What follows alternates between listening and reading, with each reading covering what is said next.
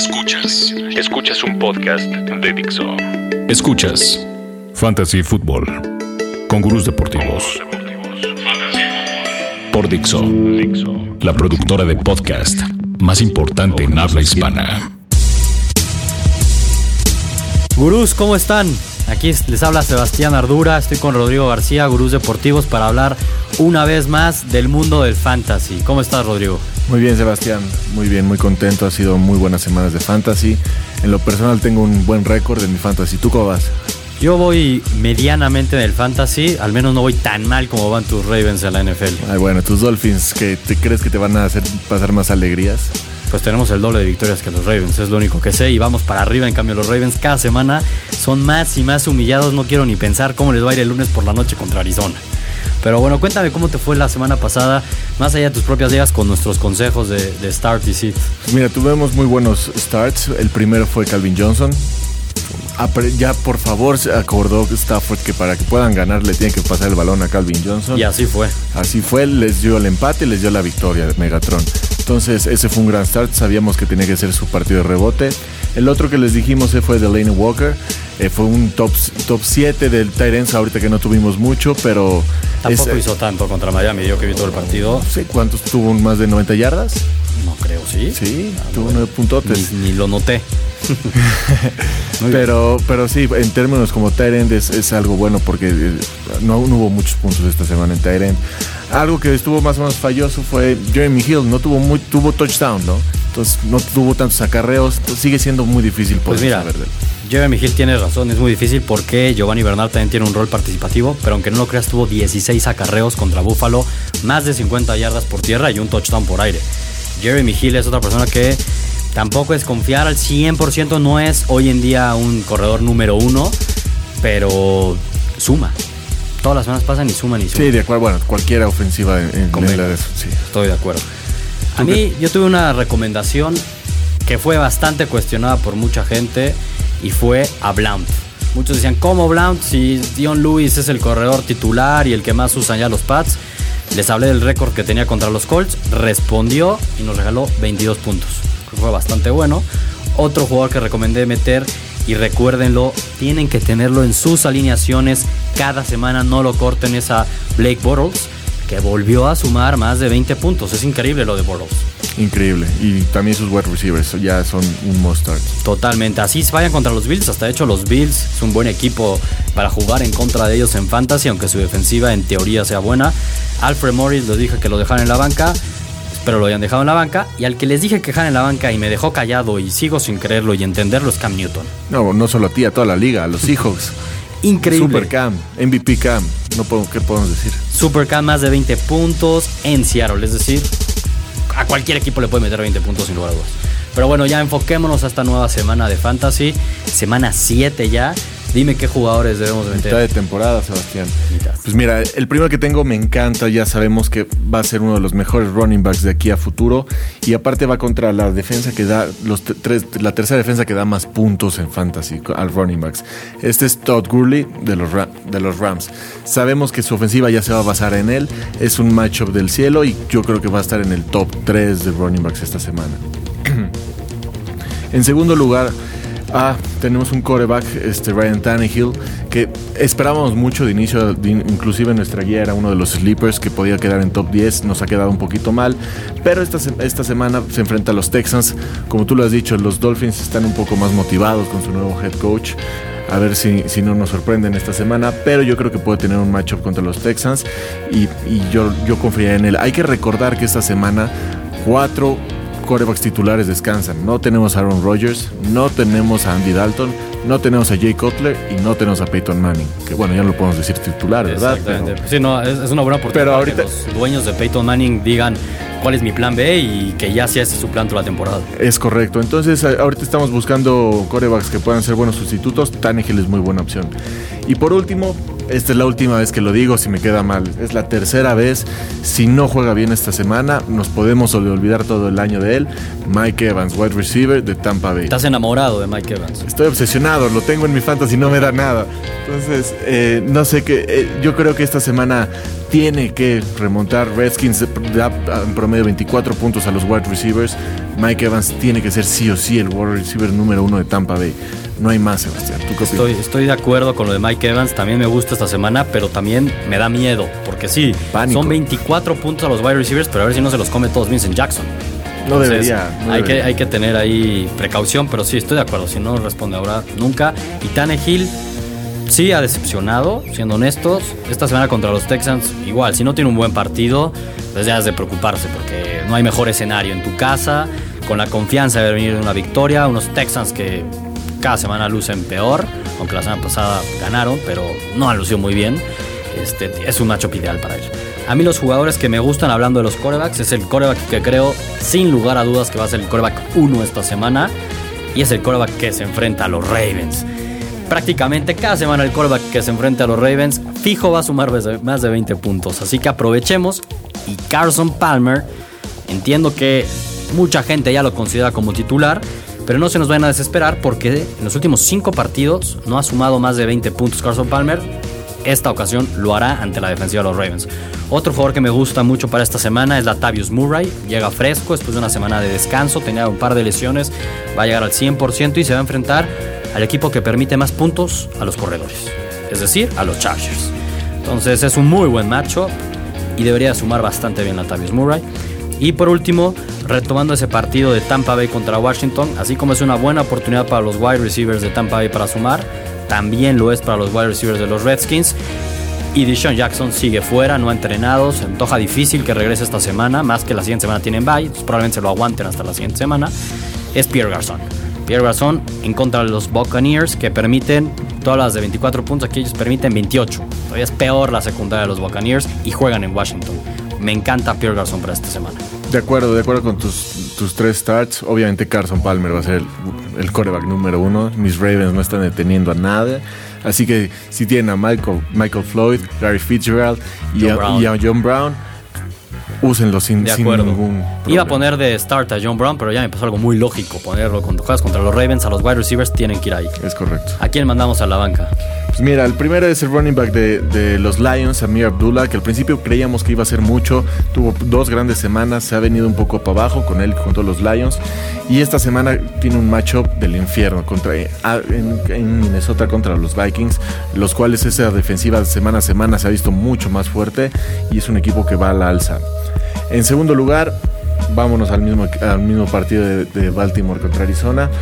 Y hablando igual, que están buscando un coreback que pueda ser una buena banca, que si está ahorita uno de los suyos en, en bye, es no busquen a Joe Flaco.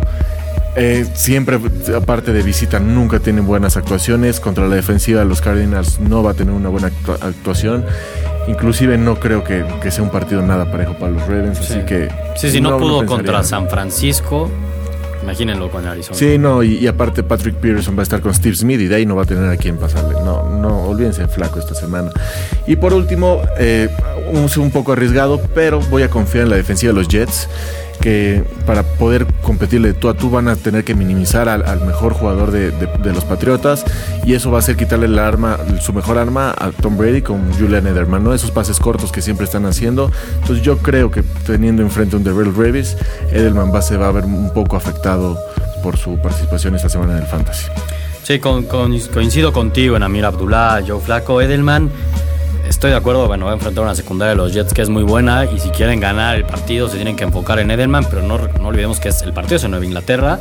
Sí son muy parejos siempre los pasos contra los Jets. Pocos puntos. Van a haber pocos puntos, pero los Jets son la mejor defensa contra la corrida. La número uno de la liga contra la corrida. Entonces, híjole, entiendo que es fácil. Ahí es donde Dion Lewis va a tener un buen juego. Yo también creo, lo de Dion Lewis. Y hablando de eso, bueno, todavía no me quiero meter a mis, a mis, a mis seats. Pero yo insisto que Edelman sí va a tener un buen juego. Sí creo en Edelman y, y en Brady y en la ofensiva de los Pats. Por más que sean los Jets y sea Darrell Rivers, se conocen muy bien. Y creo más en la ofensiva de los Pats de locales. Tanto amor le tienes a Brady, ¿cierto? No, hombre, no, hombre, lo odio. Nada, no es cierto. No lo odio, pero el talento lo tiene y para mi gusto va a ser el mejor de la historia. retomando el tema de los Pats y de los Jets y hablando de lo difícil que es el macho para la ofensiva de los Pats, así como les recomendé meterlo la semana pasada, yo les digo que a Blount, tranquilos, a la banca se nos va esta semana. Coincido contigo, Rodrigo, es un partido mucho más para Dion Lewis. Blount contra la defensiva número uno contra la corrida, poco va a poder hacer, así que déjenlo en la banca. Otro jugador y corredor que les aconsejo lo dejen en la banca hasta nuevo aviso, porque va a ser muy inconsistente y no sabemos qué esperar de él, es Joseph Randall. Siendo honestos, ¿quién es el corredor titular en Dallas? Esta pregunta poca gente lo sabe. Se dice que en la semana de descanso y esta semana ha tenido muchas más repeticiones con el cuadro titular Christian Michael el ex jugador de los Seahawks. Así que yo esperaría que, va a estar muy parejo entre Michael, entre McFadden y Randall. Así que dejémoslo en la banca. Y por último, eh, Michael Crabtree, que empezó muy bien la temporada en la ofensiva de los Raiders. Los Raiders empezaron bastante bien el año. Han ido un poco a la baja y esta semana se va a enfrentar a la tercera mejor defensiva contra los wide receivers. Así que de hecho también va a ser un partido difícil para Mari Cooper, pero Michael Crabtree para él va a ser casi imposible. Sí, de acuerdo, de acuerdo con todo lo que has dicho. Ahorita vamos a hablar un poquito de los, de los running backs de Dallas. Pero sí, Blount, ni pensarlo, Crabtree va a la baja y Randall, ni, ni para qué tenerlo en tu, en tu alineación, es solo un dolor de cabeza. Estoy de acuerdo. Ahora, dime cómo nos fue la semana pasada. Creo que nos ha ido bien. La primera semana nos fue, creo, un poco mejor. Al menos en mi caso, en los Deep Sleepers, esta recomendación de jugadores que al menos estén en el 25%, que no estén en el 25% de las ligas. Es decir, nadie lo tiene. De acuerdo, de acuerdo. Pues yo creo que la semana pasada, y no solamente para esta semana, hablamos de Deep Sleepers para lo que resta de la temporada. Exactamente. ¿Quiénes son tus recomendaciones? Sí, para esta semana, mira, yo tengo a Stephon Diggs, el wide receiver de Minnesota. Eh, el cual ya está otra vez, lleva varias semanas empezando a, carburar en la ofensiva. Eh, Charles Johnson está lastimado, por lo cual tomó su lugar y ya ha demostrado una gran actuación junto con, Teddy Bradshaw y va muy a la alta. Inclusive Mike Wallace le está diciendo que le recuerda a un pequeño Antonio Brown cuando jugaban juntos. Entonces Mike Wallace ya jugó con ellos los dos y dice que Stephon Diggs tiene ese potencial, yo le creo, y puede ser una gran, gran, gran opción de aquí en adelante para, para si les hace falta un buen wide receiver. En segundo lugar, como dijiste, ya hablamos bien de, lo que está pasando en Dallas y se está rumorando que Christine Michael es el, el, que será el nuevo running back titular y pues, yo creo que deberían de, apurarse y, poderlo tomar de los waivers o si está como agente libre tómenlo ahorita. No puede ser que es para este partido contra los Giants, pero sí en un futuro va a poder ser una buena opción. De acuerdo, e inclusive para este partido a mí me parece mucho mejor opción Christian Michael que Joseph Randall McFadden. Y los Giants lo vieron el lunes por la noche, no son muy buenos frenando la corrida. Entonces puede ser una buena opción que lo agarren y esperarse a los reportes sábado, domingo por la mañana de última hora. Quizás anuncien que Christian Michael va como titular. Y si es así, quizás vale la pena este, jugársela, ¿no? Eh, retomando lo que te decía de la semana pasada, yo le recomendé meter a Jamison Crowder de, Washington. Sigo creyendo en él. Tuvo un partido este, complicado contra los Jets. También a Dwayne Harris, el jugador de los Giants. Yo me acuerdo y no lo olvido que tú recomendabas a Antonio Andrews, que jugaba contra los Dolphins y mis Dolphins por fin sacaron la casta y lo frenaron, pero me parece todavía que a futuro y sobre todo esta semana acá contra Atlanta sigue teniendo ese upside que es importante lo tengan ahí en sus equipos porque es el mejor corredor de los Titans, sinceramente. Sí, no, ya los Titans ya lo tienen él como su titular y, hay, que pensarlo a futuro. Exactamente. Yo qué jugadores recomiendo esta semana? Me voy a ir con un apellido. El apellido es Floyd. Primero con Malcolm Floyd, el jugador de los Chargers Vieron a Philip Rivers pasar para 500 yardas. ese líder de yardas aéreas no se cansa Philip Rivers. El juego terrestre de los Chargers es inexistente. Malcolm Floyd estuvo calladito en las primeras semanas porque estuvo medio lesionado. Ahorita ya está full. Y en Green Bay sumó 95 yardas. Y Keenan Allen salió tocadón. Probablemente vaya a jugar, pero no va a estar al 100%. Entonces puede ser una muy buena opción Malcolm Floyd.